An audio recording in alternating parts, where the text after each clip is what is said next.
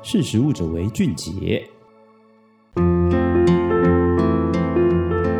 Hello，大家好，欢迎收听《识食物者为俊杰》，我是杰谦。今天要来跟大家分享的是阿斯巴甜即将被世界卫生组织列入可能致癌的物质清单里面。阿斯巴甜会被应用在哪里呢？其实我们日常生活中吃的一些包装食品，很多都有添加阿斯巴甜。那像糖尿病患者或是减重人士，就会用这种阿斯巴甜来作为食物的甜味来源。不过现在世界卫生组织呢，他们就说，呃，其实不建议使用代糖来控制体重，而且未来也会将阿斯巴甜列入可能致癌的清单里面。那也有调查发现，有越来越多的消费者重新去拥抱天然的甜味剂，这是不是代表说代糖即将要失宠了呢？根据外国媒体的报道指出呢，甜味剂在过去很长一段时间里面明显不受到消费者的喜爱，取而代之的是阿斯巴甜这一类的甜味剂。不过 WHO 就是世界卫生组织呢，他们日前发布了一项新的建议，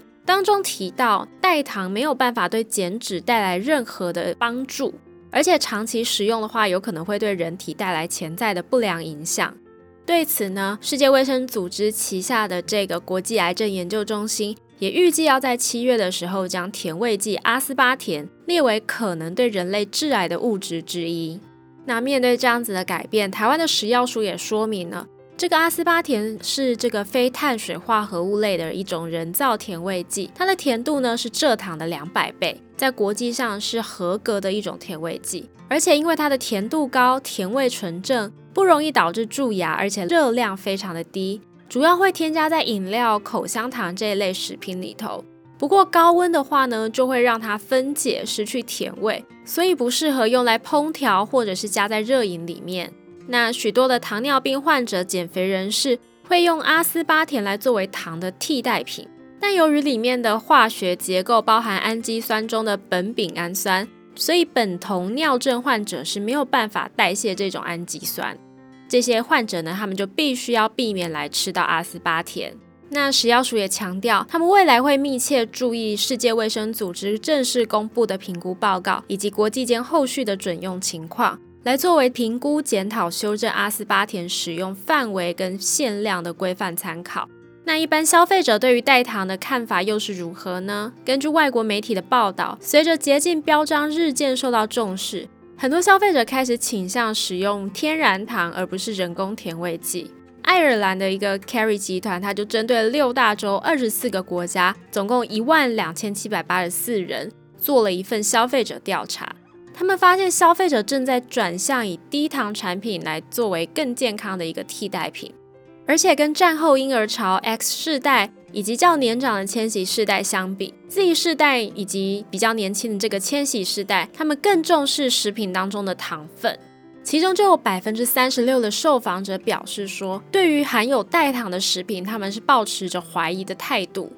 而九十二趴的年轻消费者呢，是喜欢天然的糖，像是蜂蜜啊、椰子糖和棕榈糖。所以纵观所有的世代来看的话，其实全球有百分之七十五的消费者都表示说，他们更喜欢蜂蜜、天然的糖，还有甜叶菊这些天然的甜味剂。那 Kerry 集团的全球消费者研究和洞察总监就表示，几乎每一个市场的消费者都说，他们更喜欢蜂蜜和一般的糖这些天然甜味剂的味道、甜味、口感以及质地。另外，甜菊叶这一类天然高强度的甜味剂也越来越受到欢迎。美国一间食品公司的甜味产品线经理就援用了二零二二年一则在外国媒体上的报道，表示全球有百分之六十三的消费者，他们重视产品包装上这个不含人工甜味剂的声明。这代表说，消费者认为天然的成分是更健康的选择。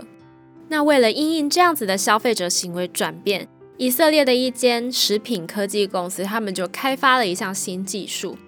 他们把蔗糖分子包裹在二氧化矽颗粒的周围，做出了比一般蔗糖还要更甜的一种糖。那这间公司他们就相信说，透过这种用蔗糖跟甜菜糖做成的替代品，可以在不影响风味的情况下，减少百分之三十到五十的糖分。不过，这一间以色列食品公司的执行长就表示说，消费者呢，虽然会对于这个没有科学支持的糖替代品或是新型甜味剂会更加的犹豫。但他也相信替代品永远都会有受众，而且不会过时。特别是对于那些出于健康的原因而不能使用天然糖，或是正在寻找非糖的产品的人来说，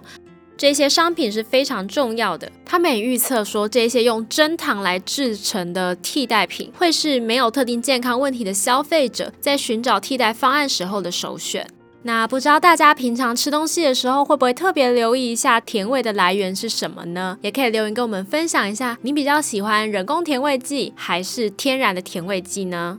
那今天是食物者为俊杰的分享就到这边，我们下次见，拜拜。